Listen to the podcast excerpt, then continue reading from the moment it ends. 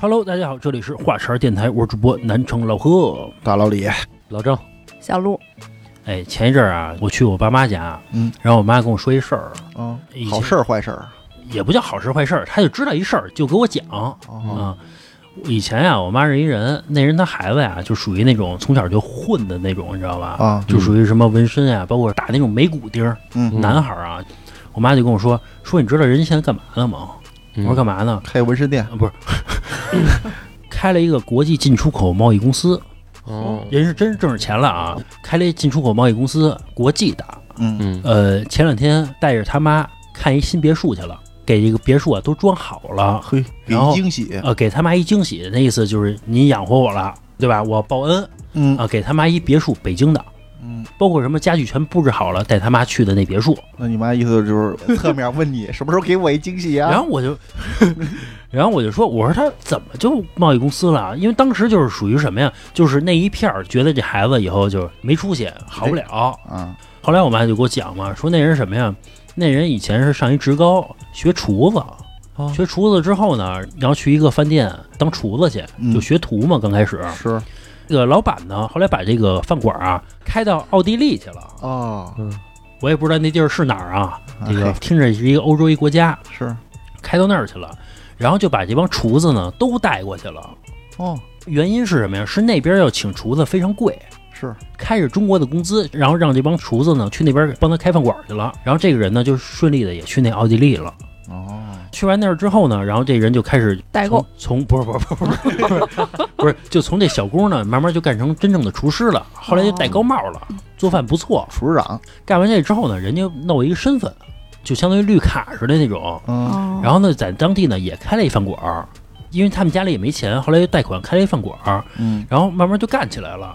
干起来之后呢，然后人家就开始搞贸易了，嗯然后就开始自己开公司，专门去干这些事情，和中国做一些什么进出口的买卖什么的。哦后来就赚大钱了嘿。后来，然后我就跟我妈聊嘛，就觉得你想想，当年老觉得这人没出息之类的，就哪怕是路过什么邻居什么的，人家邻居都指指点点的，就觉得这孩子你看成天他妈打架什么的，嗯纹身什么的，不学好之类的。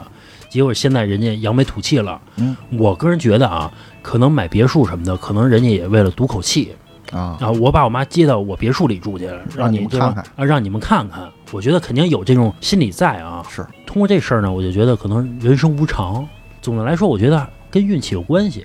你想想，我要去一个别的饭馆，那老板他不出国，啊，那是不是可能我就在北京可能开一个小饭馆，怎么对怎么样嘛？对，包括现在租金也那么高，对吧？嗯全给这个嗯房东打工呢都有可能。跟对人了，对对对，反正通过这事儿啊，我就想起我们家一事儿来了，啊也觉得叫时来运转变天了是吧？啊，就觉得哎一下我们家就翻身了嗯啊。我在小学的时候，那会儿就下岗嘛，我爸我妈就工作就不是特别好了，嗯不，好之后呢，然后我们家就一直没钱。你也知道，这家里穷啊，其实没什么高兴的事儿，嗯气压就很低，没什么笑脸儿之类的。嗯后来呢，等我上班之后，哎，家里慢慢有点好转了。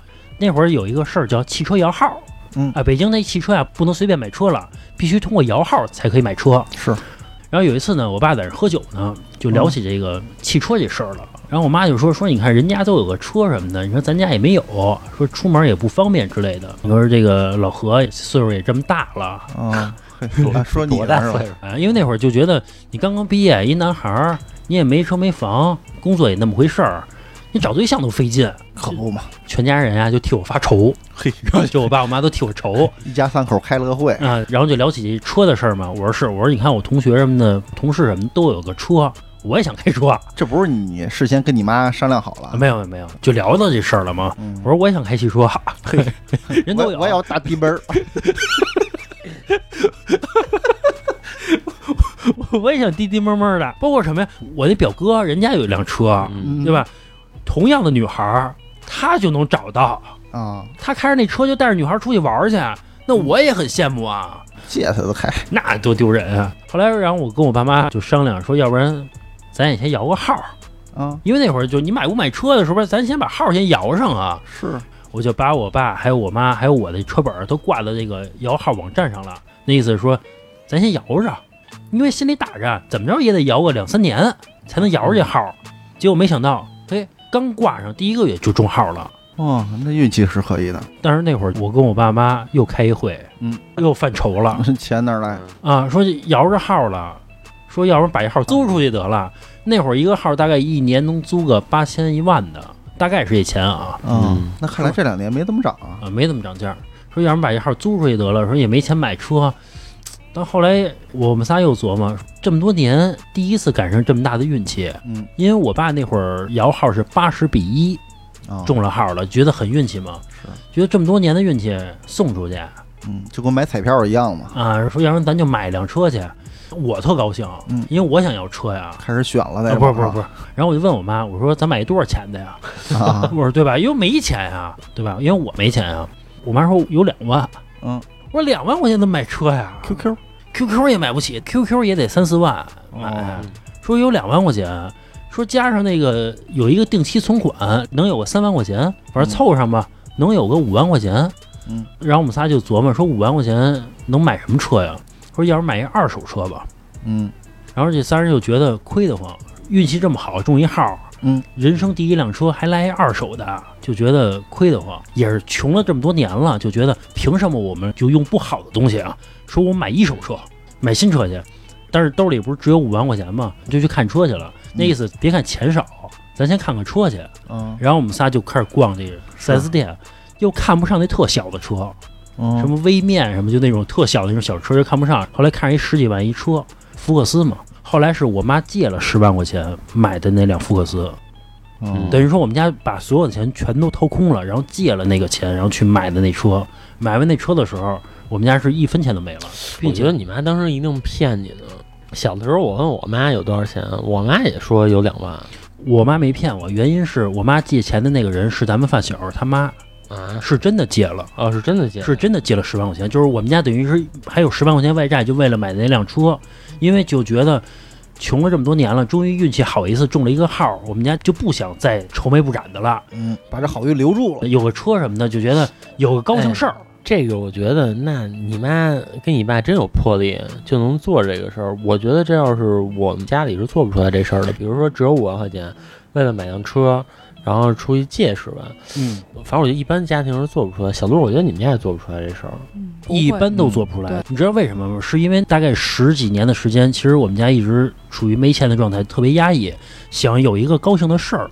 嗯你其实我现在要换车，我不会特别高兴，原因是就是我们家有车了，我再换就只是锦上添花的事儿。但那会儿就觉得有车很高兴嘛，然后买了这车了，我就特高兴。我买完这车就不是成天玩儿去嘛，这那的对吧？对天天耍去。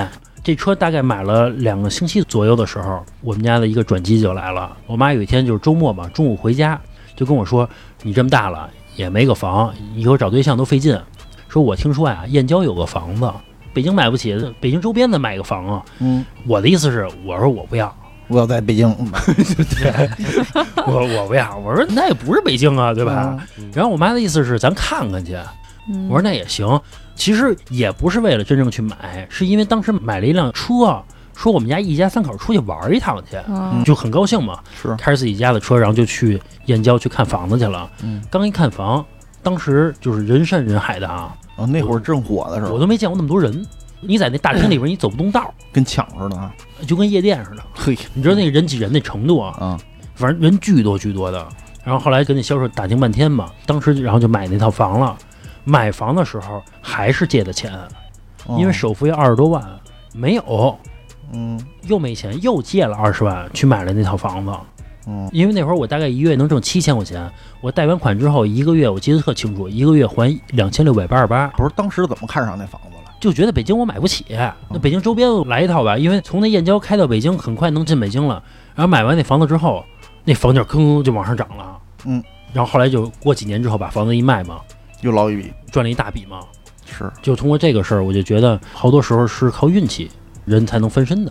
其实是靠敢做，嗯对对对对吧？就不管说是你们家这车还是这房子，嗯对我觉得都是是因为敢做。当时要没有这车，我一定不去看那房，因为那么远，大热天的不可能我去，其次也得有个好的时机啊，没有时机，不是你要不中这个号的话，就还是运气嘛。你买房的时候根本就没有眼光，没有时机不时机的这个事儿，就是你去买了，正好它就涨价了，然后你就去卖了。卖房的时候，我也特别运气嘛，我刚一卖燕郊的房子，第二个星期燕郊的政策出了，非燕郊什么户口的人，包括上社保的人就不许再买了，嗯，一下房价啪就腰斩了，哦，你卖的时候刚好是高点的时候，最高啊点等于他卖在最高点，山尖儿上了卖那房。但是那会儿我也不知道房价有跌，对那会儿是正好我要卖房去买我的婚房，嗯我那会儿要跟小月结婚嘛，这嗯是小月给你的运气。啊，对，有时候我也这么想嘛，正好那会儿要结婚，然后正好那会儿我要卖房，所以我觉得人生是不是都是运气？嗯，所以咱们本期聊聊运气的事儿。我觉得老何说这个，哎我也特别有体会。就是我这么多年，其实从我工作以来啊，就好多事儿，我觉得也是运气。首先从我选择互联网的这个行业，因为我工作的是二零一零年左右那会儿，然后那会儿正是属于是一个高速发展的这么一个时期，然后好多的新兴产业，包括互联网什么的，全都刚起来。然后我记得特别清楚嘛，那会儿我大学毕业之后，然后我先去松下面的试，嗯松下面试呢，当时是二零一零年，然后面的一个客服，然后当时那客服呢，整个的待遇还不错，等于一个月下来啊，有小三千块钱。其实，在那个年代，因为二零一零年一直到二零一八年嘛，其实每年一个样儿，我觉得，，对对对，对，就特别快。但是在二零一零年，如果说毕业一月能挣两千多块钱、三千块钱，这已经差不多是一本科生的待遇了，都快。对我刚毕业的时候一千零八十，我记得特清楚。啊，差不多一两千块钱吧，就这样。呃，你别看一两千块钱，两千和一千有本质区别，啊呃两千就够你零花钱了，啊，那一千是是不够的对。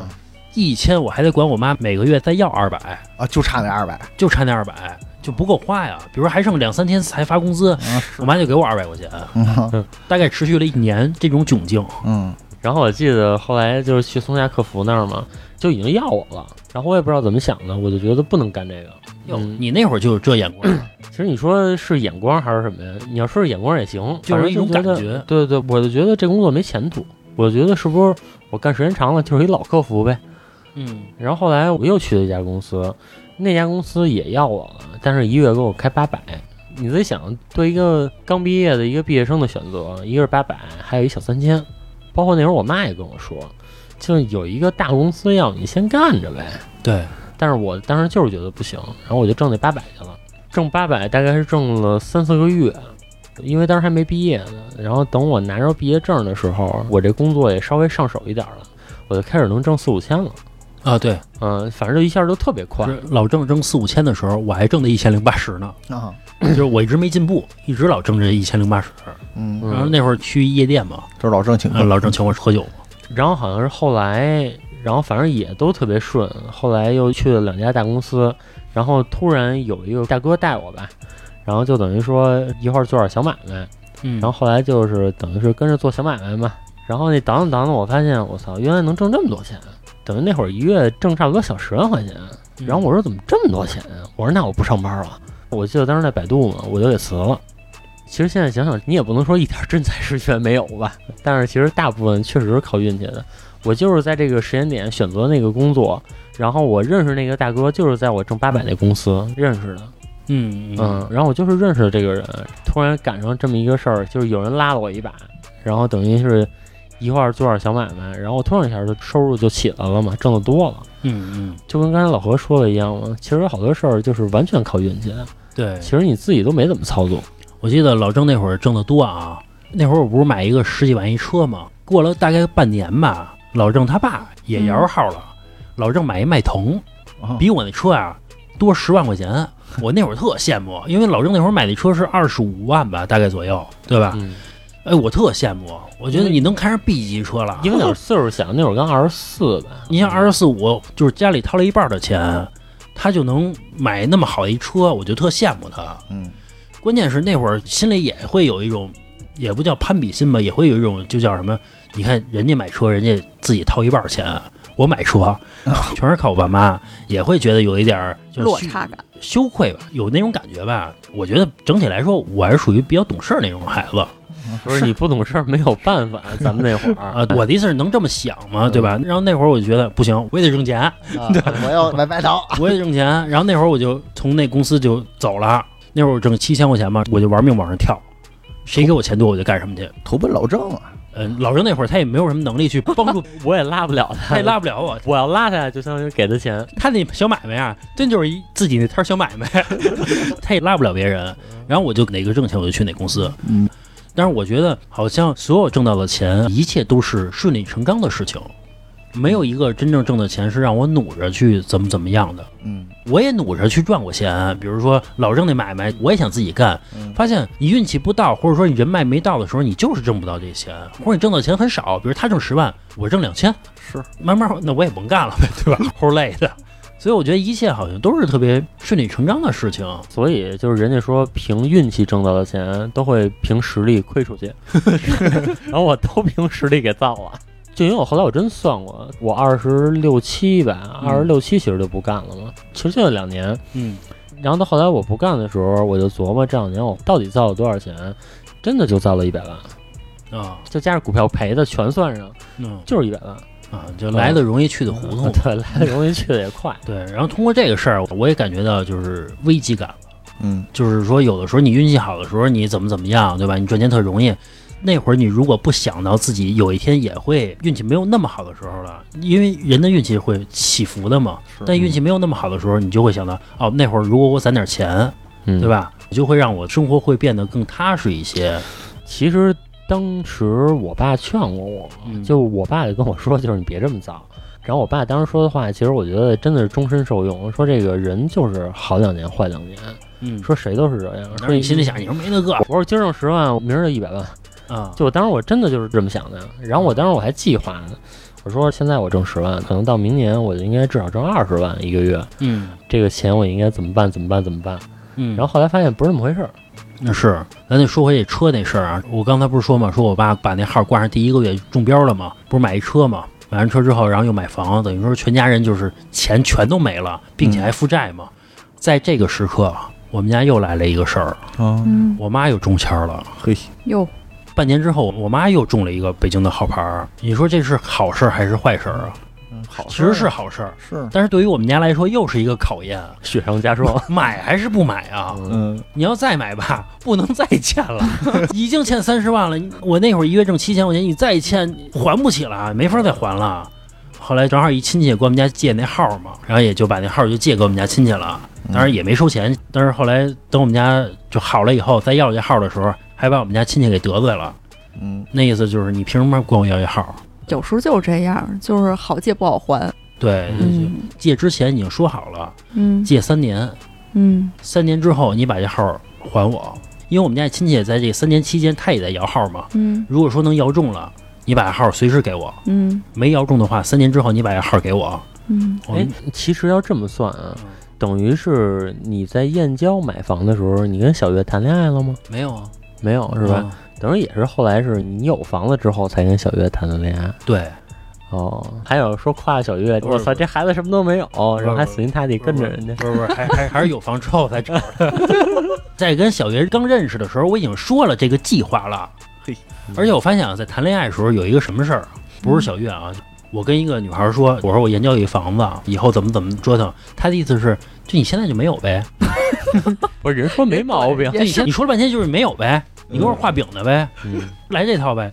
就现在想啊，确实相亲这个市场很残酷，嗯，就是你甭跟我说那些没用人的，就看现成儿。对，你就嗯现成的，反正还没眼光 嘛。还是小月有眼光。住不上你丰台区的大房子。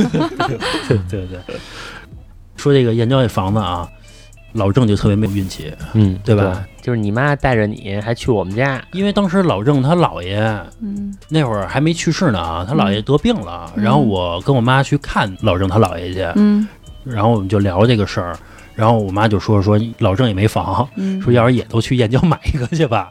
聊这事儿可能聊了得一小时，差不多这事儿。嗯，然后后来老郑他妈，然后就带着这个他们家亲戚吧，反正嗯他大舅什么的一块儿去看那房子去嗯了、然后后来大舅跟我妈说那么远怎么住，啊。然后就没买。对，然后也看人山人海的，嗯他家就觉得全是托儿。当嗯然，我看房的时候， 全是托儿对，当然我看房的时候可能也都是托儿，存在这种可能性。是嗯但是当时可能就觉得那会儿宣传的力度挺大，有可能是托儿，有可能不是，你也不知道，啊没其法分辨。其实后来长大了，你发现身边的好多事儿都是假的。就是你知道，我前两天才知道一件事儿啊，嗯比如说你去一个商场里，嗯你经常会看到这种景象啊，比如说四层都是吃饭的地儿，嗯有一块地儿给圈起来了，圈起来就告诉你这里边正在装修嘛，对吧？嗯那他会写海底捞，或者写一个啊对特别知名饭馆，那个是商场自己做的，根本就没有这回事儿。哦，告诉你海底捞对，要就来了，就是告诉其他的商家，这儿有这么牛逼的饭馆要入驻了。这个海底捞不来，对吧？那我比如说，我跟西少爷说，你看这海底捞马上要过来了，你过来不过来？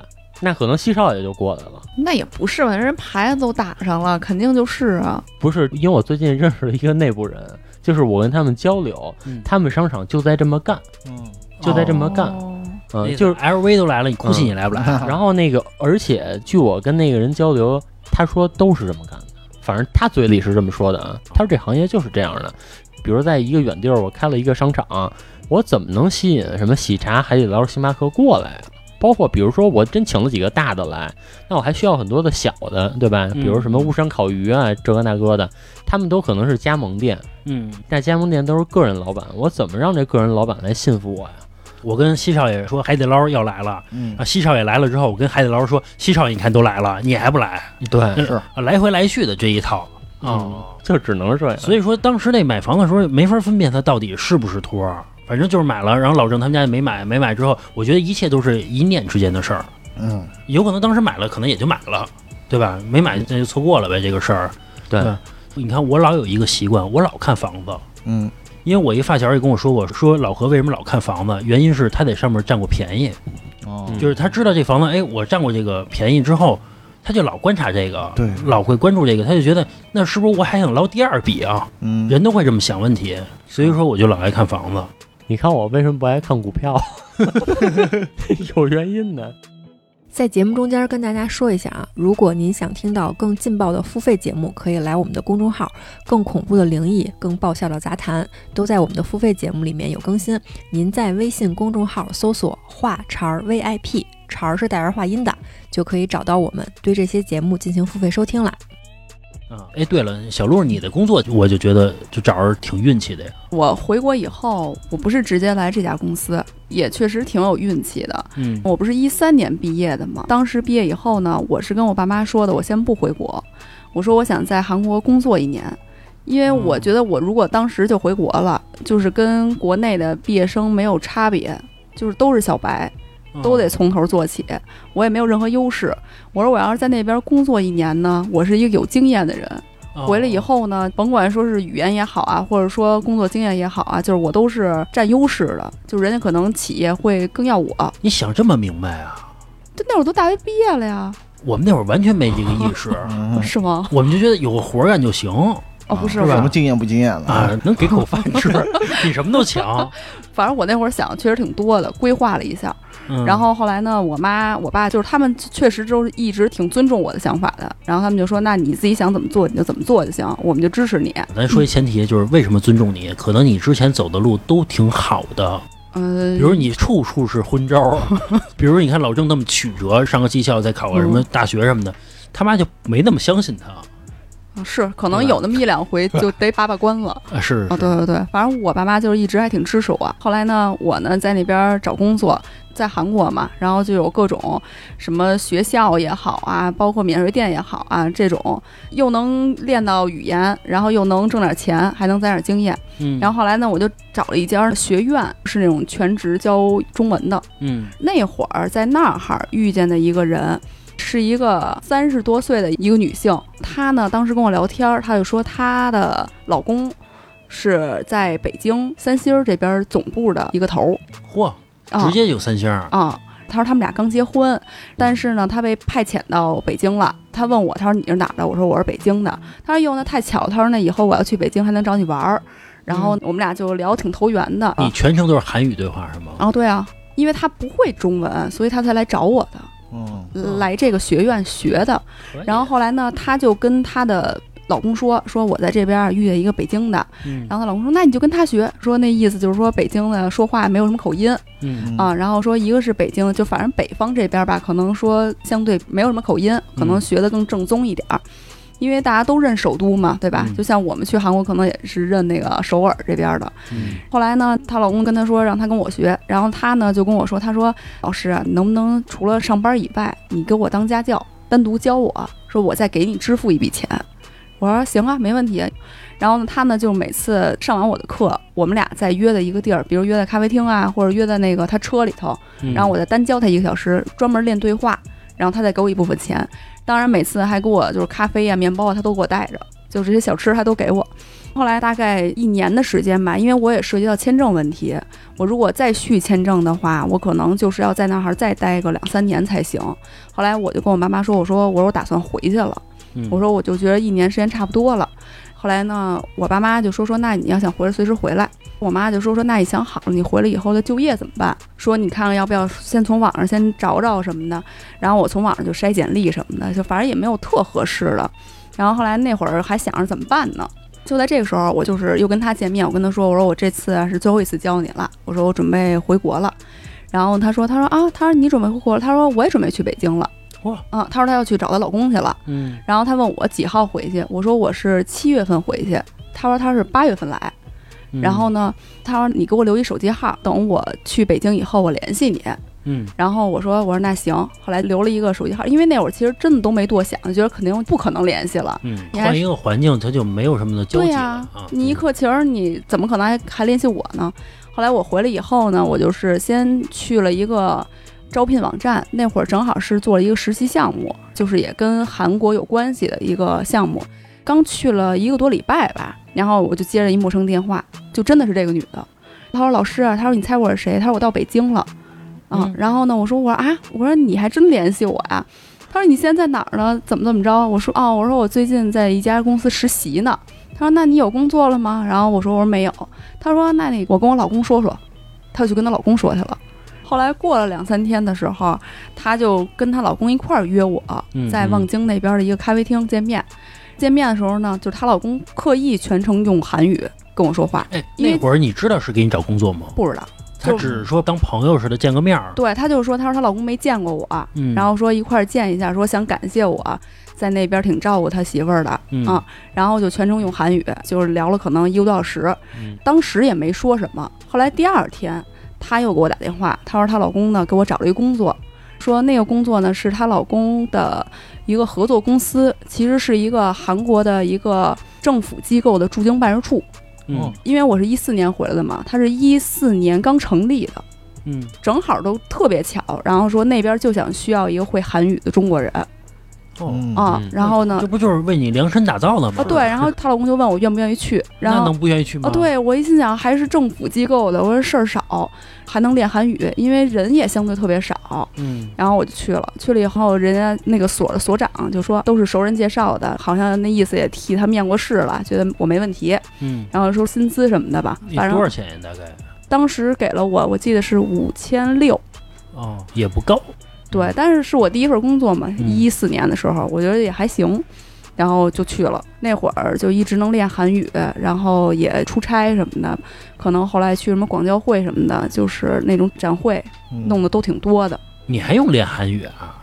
你都流利对话了，还练呀？不是你回来以后，你可以用韩语去工作，这个事儿能一直延续下去。啊，你怕生疏了是吧？对啊哦哦，嗯，反正我觉得都真的是运气的事儿，就是一步一步都挺顺的。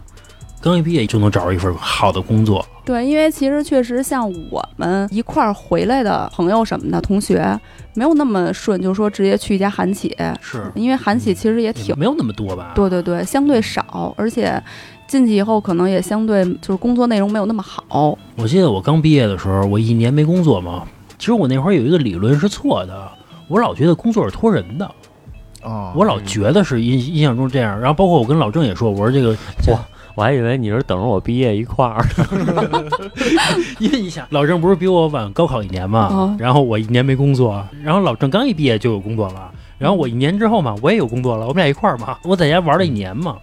那会儿我有一个理论嘛，刚才说老觉得找工作得托关系，必须得有人，嗯，那个理论当时非常错误啊，我也不知道我怎么有那种思想，然后我就跟老郑说了，然后老郑那会儿他可能就不是这么想的，但是他也没有那么明确说你找工作就靠本事就行，他也没有那么明确，但老郑那会儿他就自己出去去找工作去，没想到呢，他就找着了，他也找着，然后我就着急了，我心想，操操，那我也得找去啊。那会儿我不会找工作，这人啊是这样，当你没有任何工作经验的时候，面试的时候你就要多表达自己，嗯多多说一些话嘛，让别人觉得你是一个开朗的人，可塑性强的人，嗯最起码让人觉得你是一个随和的人，对吧？是让人觉得愿意跟你接触也行啊。嗯我也不会。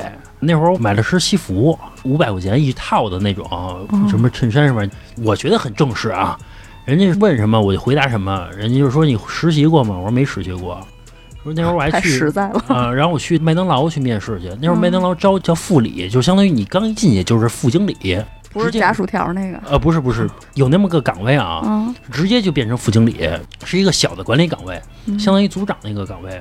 他问我说：“你工作过吗？”我说：“我之前去肯德基干过。嗯嗯你还说人对尖儿，”那人其实眼前一亮，他嗯们希望有过相关的快餐经验的人嗯嗯说：“那你能说说什么什么流程吗？嗯就比如说下单怎么怎么着流程，你能说一下吗？”我说：“我干的是这个蹲地什 么的。”我说：“我去那块儿打扫卫生的。”我说：“我不知道，这没法编，你知道吧？”嗯尤其是那会儿阅历太浅了，对你想不到下单之后是什么样的。嗯对对，你真不懂，你就就是编都没词儿，就你现在呢还能想想它大概是一是什么流程，嗯你当时没有这个概念。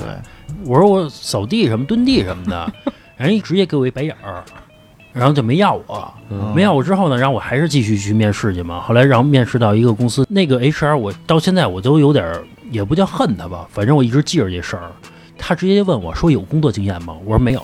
嗯，他跟我说那好吧，今天就到这儿吧。嘿，就我坐了两个小时的车去啊，嗯，就是那你之前干嘛呢？嗯不是电话一句话不就说通了吗？对你之妈非我让你去嗯我之前投简历什么的，那会儿还叫智联招聘嘛，啊，你是不是应该看一眼呀、看都没看，然后把我约过去了，然后问我有没有经验，我说没有冲过， KPI 去了，有可能。他们也有，就是今天一定要约我来多少个人。我的意思是，刚毕业生一小孩儿，你是不是安慰性的？你多跟他说两句话呀不。是人宰就是宰小白呢，我的意思是，你连流程都不走 了，连面儿都不过了。不是那那人性里的恶就是这样。我的意思是，你好歹聊聊，比如说你怎么怎么样，你多跟我聊五分钟，其实我心里是安慰的，你懂我人意家思嗯对有经验的是多聊，对是。嗯说白了就是，当你弱小的时候，你只能被挨欺负嘛。都有过这种。就我刚毕业去面试的时候，嗯因为他知道我没有工作经验，嗯然后问我说 Office 用的怎么样？嗯嗯，然后我说还行吧。嗯他说什么叫还行啊？因为我也不敢说我特别好，嗯，我说就是会操作，会打个字儿，我的。但是他是一次性面两个人，就旁边还坐了一个有好几年工作经验的一个人，说原来国企的。其实我他妈现在一听扯淡，他是怎么说的？说那个原来是国企的，说都是家里安排的，说现在不想听家里安排了，想自己出来闯闯，这不是扯淡吗？反正他就这么说嘛，人都就对那个人特别满意。因为你那个岗位太低了。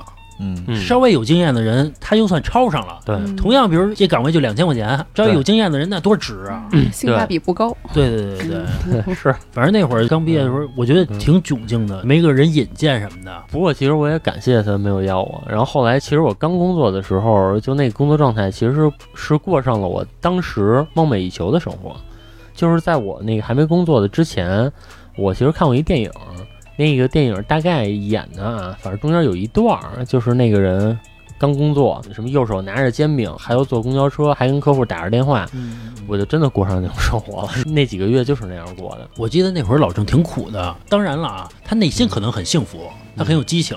对，那会儿嘛，他刚毕业嘛，然后他就去挨个谈客户去。你想想，一小孩儿去谈客户去，人肯定不把他当回事儿嗯那会儿其实没少受欺负，他是从专业上欺负你。啊。就比如说我跟他谈一个广告，嗯然后他会给我讲，说你不能这么跟我谈，然后说怎么怎么着，怎么怎么是冲突的。但是我一听，嗯其实确实有道理，啊，呃，但是我不懂啊，他也不叫欺负你，其实也可能叫帮你呢。对，嗯，有可可能能，对吧嗯帮你有了可能，然后我记得那会儿大夏天的，他身上都馊的，你知道吗？因为那会儿就天天跑嘛，我那会儿上午两家客户，下午两家客户那么跑，那会儿地铁没有那么发达，嗯你像十年前，有的人还坐公交什么的，大热天儿的。那会儿公交车好像还有的不带空调呢，是， 嗯嗯，啊，那会儿他身上馊的，天天的 就那没皮美的。然后，但那会儿呢，我不是挣一千零八十嘛，嗯，嗯，我在办公室，啊嘿，空调一吹我是嗯空调，我干客服，啊，那会儿客服我就赶上过，也是欺负我，我是给企业解答什么工伤社保的问题嘛，啊，没好气儿。企业的人他也欺负我，嗯他就问我极其刁钻的问题，就那种拐弯抹角的那种问嗯题，难为你，可能他遇到的问题确实特难，嗯，我不懂，然后我就按一个键，我按那键就是我能听到他说话，他听不到我说话了，闭麦了。哦，我就会闭麦了。嗯我还记得那个话术啊，大概是请您稍等，我帮您核实一下相关信息，妈请不要挂机。嗯，按完之后，我就去问我的主管，嗯我的领导，我问这个问题怎么怎么着，然后领导再告诉我怎么怎么着，我再去回答。嗯其实这个现在客服你你也会发现有这个问题，嗯，他是不是他是请您稍等一下怎么的，他就去问去了是啊，是这样的。但是我能听到那边在说什么呀？那边就是说什么都不 会，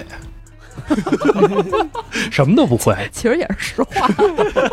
你知道是这样的啊，有的人问你问题，他不是一次性问完。嗯比如说，我给他回答这个问题了，他有一新的问题又来了。嗯我说：“那请您稍等， 我帮您核实一下相关信息，请不要挂机。”然后他可能旁边有人啊，你瞧瞧，又问去了， 你又问去了。然后到第三个问题的时候，我又是这么一个操作，因为我刚刚干这活儿，我确实不知道。然后那边就说又问去了， 我觉得他在办公室呢，嗯他跟他旁边同事聊天呢，就说这事儿呢，又问去了。 这一电话打的， 但那会儿我心里是难受的啊，嗯是，确实是。因为那会儿我想做好，但我真不会。其实那会儿特别需要被肯定，对对对，嗯被肯定真的。是。然后那会儿我就拿那个东西，我们会有一个叫聪明册、聪明卡似的东西，就是嗯所有那些问题、常见问题什么的，嗯嗯我回去就背去。常用语，你其实不用背，你就看熟了，你能快速找到就好了，哦然后你就给它念就行嘛。标准嗯答案，啊，对标准答案，然后我就去回去就去背去。嗯我的意思是，背的越熟的，可能就会做的越好一点儿。其实还是你说那会儿跟不努力有没有关系？其实你还是做那会儿工作的时候没有那么的努力。你要是提前都给背了呢？啊，是，就后来我工作的时候，有一个我公司中的高管，嗯然后他就跟我说过一句话，他说：“你看我开会，不管说哪天说什么新项目，只有可能我问倒别人，不可能别人问倒我。”不过确实是这样的，啊，你说你啊，你牛逼 呗，你牛逼呗， 牛逼呗， 对吧？我不行啊，对不就这意思吗？的确是他做任何一个项目的时候，就是他把一套东西全摸清楚，啊我啊们就是下了很深的功夫。啊，是，不过就是刚上班的时候，如果说是你做这份工作被肯定，你的积极性就特别高。对啊，特高兴。对嗯，后来我找一工作是在一个互联网公司上班儿，嗯其实按现在来说啊，叫销售助理，嗯，就是他谈下来的业务，我帮他细化一下，哦就这么一个事儿啊，就帮在网上投广告。因为我不会，我就会来回去问各种的人，我又不好意思可是一个人问，你知道吗？嗯我就来回去问，就把我腿走的啊，嗯，就特别 累，你运就想动每天两万步， 呃，我觉得得三四万步。但是那会儿我去这公司还是挣一千多块钱，一千零八十，呃我都背那了那这不是不数是不是，那会儿我挣一千六百多了，我从一千零哦八十那公司走了，来这互联网公司嘛，挣了一千六百多了。按说转正来说是能提升百分之二三十就可以了，你转正之后是两千块钱，嗯，后来给我涨到四千，因为我哎那你会多儿，高兴啊！但是我没干，我辞职了。当我转正的时候，我辞职了，因为老郑那会儿跟我说，互联网不要干了，我干的是传统互联网，要干移动互联网 来，说移动互联网怎么怎么着好，其实他思想是对的啊嗯。他跟我说，他说你看坐地铁上的人，嗯要说干互联网的，肯定比如百分之五六十都是干互联网的，因为那时候互联网已经成熟了嘛，都是 PC 之类的。嗯他说竞争太大，嗯你要是干移动互联网，大家有几个懂手机的？那会儿都不懂，嗯大概是小十年前啊。嗯，他说你就干这个，这有前途。哎，我一想有道理啊，我说那我怎么干呀？我说没工作呀。然后老郑说，我帮你找一工作。后来老郑给我找一工作嘛，嗯之前节目里边说过，那公司就六个人儿，而且那办公位也都是大的办公区，他租了几个工位，就是我旁边的人就是别的公司的人，共享办公区哦就那么一个事儿啊。那份工作两千，也就是说我放弃了四千的工作，我去干那两千的活儿了。关键是你要知道，我那会儿也刚工作，我可发动我全部的人脉给你找到这份工作。，对，是。然后干完这两千块钱的工作的时候，然后我就工资就嘣嘣就往上翻，就特别快就往上涨了。然后那会儿就赶上手机发展迅猛的一段时间了，大家那会儿用什么 HTC 的手机，就是安卓手机就开始了。嗯 iPhone 四就出现了，啊就觉得神机嘛，那会儿特高级。我然后就赶上这段儿就移动互联网叫浪潮嘛，就赶上这就这段时间了，确实是也是运气好。说白了就是，人老郑正好他干移动互联网了，他就说移动互联网好；他要干厨子呢，他也说厨子好， 对吧？当时我也不知道他是不是有吹的成分，但是确实赶上这个浪潮他就起来了。他说的也有道理，也可能这道理啊是他的领导给他讲的，你想刚毕业生，他也想不到说移动互联网能怎么怎么着。那应该是我领导给我讲的，对，但是说确实是这么回事儿，因为我是从小就特别喜欢这些东西，就是什么电器啊，什么这些东西，包括我上大学时候就特别喜欢玩手机，你就不喜欢。对对对对对。但是你想想，能干这行，一切都是顺理成章的事儿吗？哎，老李，你怎么干上这行了？咱们不是一公司的吗？都其实最早的时候我是干，呃，我专业行业的最传统的那一块儿的，好比说上海美术制片厂，就是手绘动画嘛，干那个的。啊当时还计价儿呢，就是你画一张，你多少钱？啊我记得当时一个月基本上就是六七百块钱吧，啊！你在山东是吗？在北京啊，啊干了差不多半年嘛，嗯感觉不够花嘛。但是人家那公司倒是不像现在一样你规定时间，啊几点上班几点下班这种的。但是你刚毕业，你不追求什么自己的时间吧？但是你早上也起不来啊呀、你月挣个六七百块钱，你有什么自己时间？你能干嘛去？不是我的意思，说人家不是定点上班、定点下班这种。啊，哎，你一月挣六七百块钱，你租房子租啊那半年家里给出点儿吧。啊，就凑凑对，啊。当时那会儿啊，一边玩儿一边工作。后来呢，找一女朋友，哎呦，当时我还得谢谢我那女朋友，是她撺掇我，就是说是你换一份工作吧，这工作挣的太少了。但是我觉得，哎，我这时间很自由啊。后来她死磨硬泡吧，后来我说那算了吧，啊，就辞了。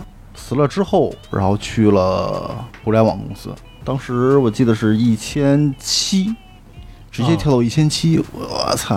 就觉得，哎呦喂， 尤其发工资那会儿，觉得是啊特高兴。啊，那会儿一千多对我来说不少了，你房租能解决了，其他的开销也都能解决了呀。其实我说实话，我头那几年的一些工作都是我女朋友催着我辞职，啊啊，现在一想也算是帮着我了。算你贵人是吧？嗯，对，我之前啊交了一女朋友，那女朋友啊，其实她工作特好，但是呢，她老出差，天天出差，而且她出差啊还跨周末，我就不高兴。没人陪你了。她在奔驰上班，呵，哦她办奔驰展会什么的，哦，你知道人家参加的会都是什么迈巴赫之夜，在游轮上开，你懂没有？就那种非常高级啊。我的意思是，你得辞职，啊你不能这样，这不是毁人家吗？这是你得辞职。啊这不是电视剧里演的那 种，周末都没时间玩了，对吧？你周末他老出差，差不多一个月两个周末都出差，大概是这个啊。因为人家搞活动可能都在周末搞活动，邀请那些大客户来买那些高端奔驰啊、奔驰 S 啊。我的意思是，你得辞职。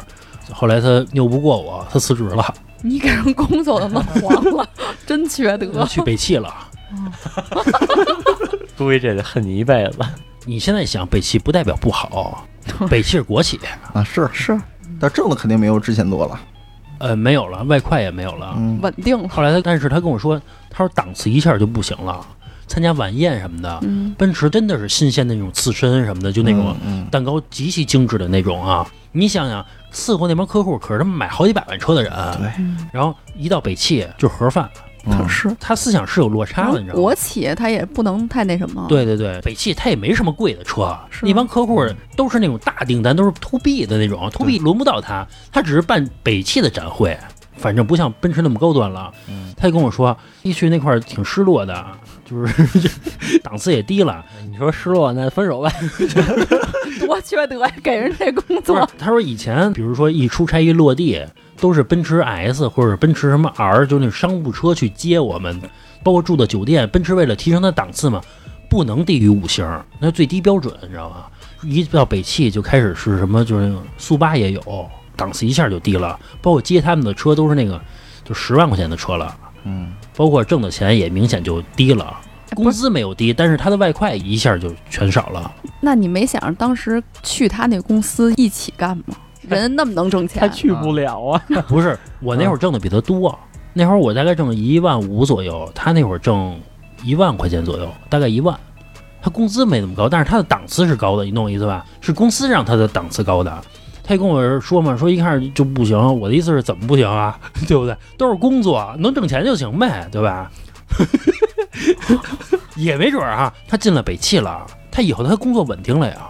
人不是靠你进的北汽，一样啊，就跟老李似的，你之前那前女友让你去换工作，怎么怎么样，我让他换工作呀、变得不 是对，那哎，那老李非得拽着 你。那你现在来说，是不是北汽？咱按现在来说，岁数大点儿了，是不是稳定是第一位啊？那倒是。对吧？对，对吧？因祸得福没有他， 对吧？反正当时因为这出差的事儿没少吵架，天天吵，老出差也没我。没法带着你主要。 对对对那吃了我也吃不着。对，刺身什么的，啊，对，反正那会儿啊，什么奔驰模型什么的就老给我拿，那会儿都是都是你人客跟户他说送的，别拿模型 啊，觉得模型也不便宜了。啊不便宜不便宜，嗯几百块钱我都卖了，不是太多了，没用。因为下一个还有呢，你知道吧？你不是说现在给你一个奔驰模型，你觉得挺高级的，摆在家里边儿，你不会的，老有，你就不当回事儿了，我就私下都给卖了。但你也没少挣，看来。你这外快也不少。不是不是，我卖了，我给他，我给他钱。我的意思是拿这钱咱吃饭去，就玩儿去，那玩儿花在你们俩身上了这，事儿花咱们俩事儿。我的意思是不是我自己落下了，哦不是那种我拿人赚外快，不这事儿 不干。我是通过这事儿，我是觉得啊，就是人生的一步一步的路啊，都是那种机缘巧合才干成这个事儿的。嗯包括你像他从奔驰去北汽，不是也是机缘巧合的一切吗？对吧？也不是说硬努着怎么怎么样嘛。他认识了我，才有了这个北汽这么稳定的 工作，对真好。吧？才能进了这个大的国企嘛，对吧？这么硬拉也 也也行吧？反正吧，通过这个事儿啊，我觉得人生的运气嘛，起起伏伏。当你运气好的时候呢，居安而思危，多攒点钱，是吧？来对抗运气不好的时候，我觉得这样的话会让你生活更加踏实，更加稳定一些。嗯，那行吧，咱们这期就这么着呗，拜拜。拜拜。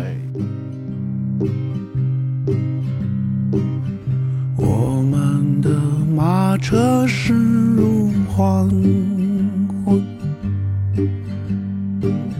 哨声在暮色深处低回，引路的第一颗星升起，愿你旅途。漫长。一条河无声无息展开，两岸的野花随风扬舞，晚霞的热烈带着倦意。愿你旅途漫长。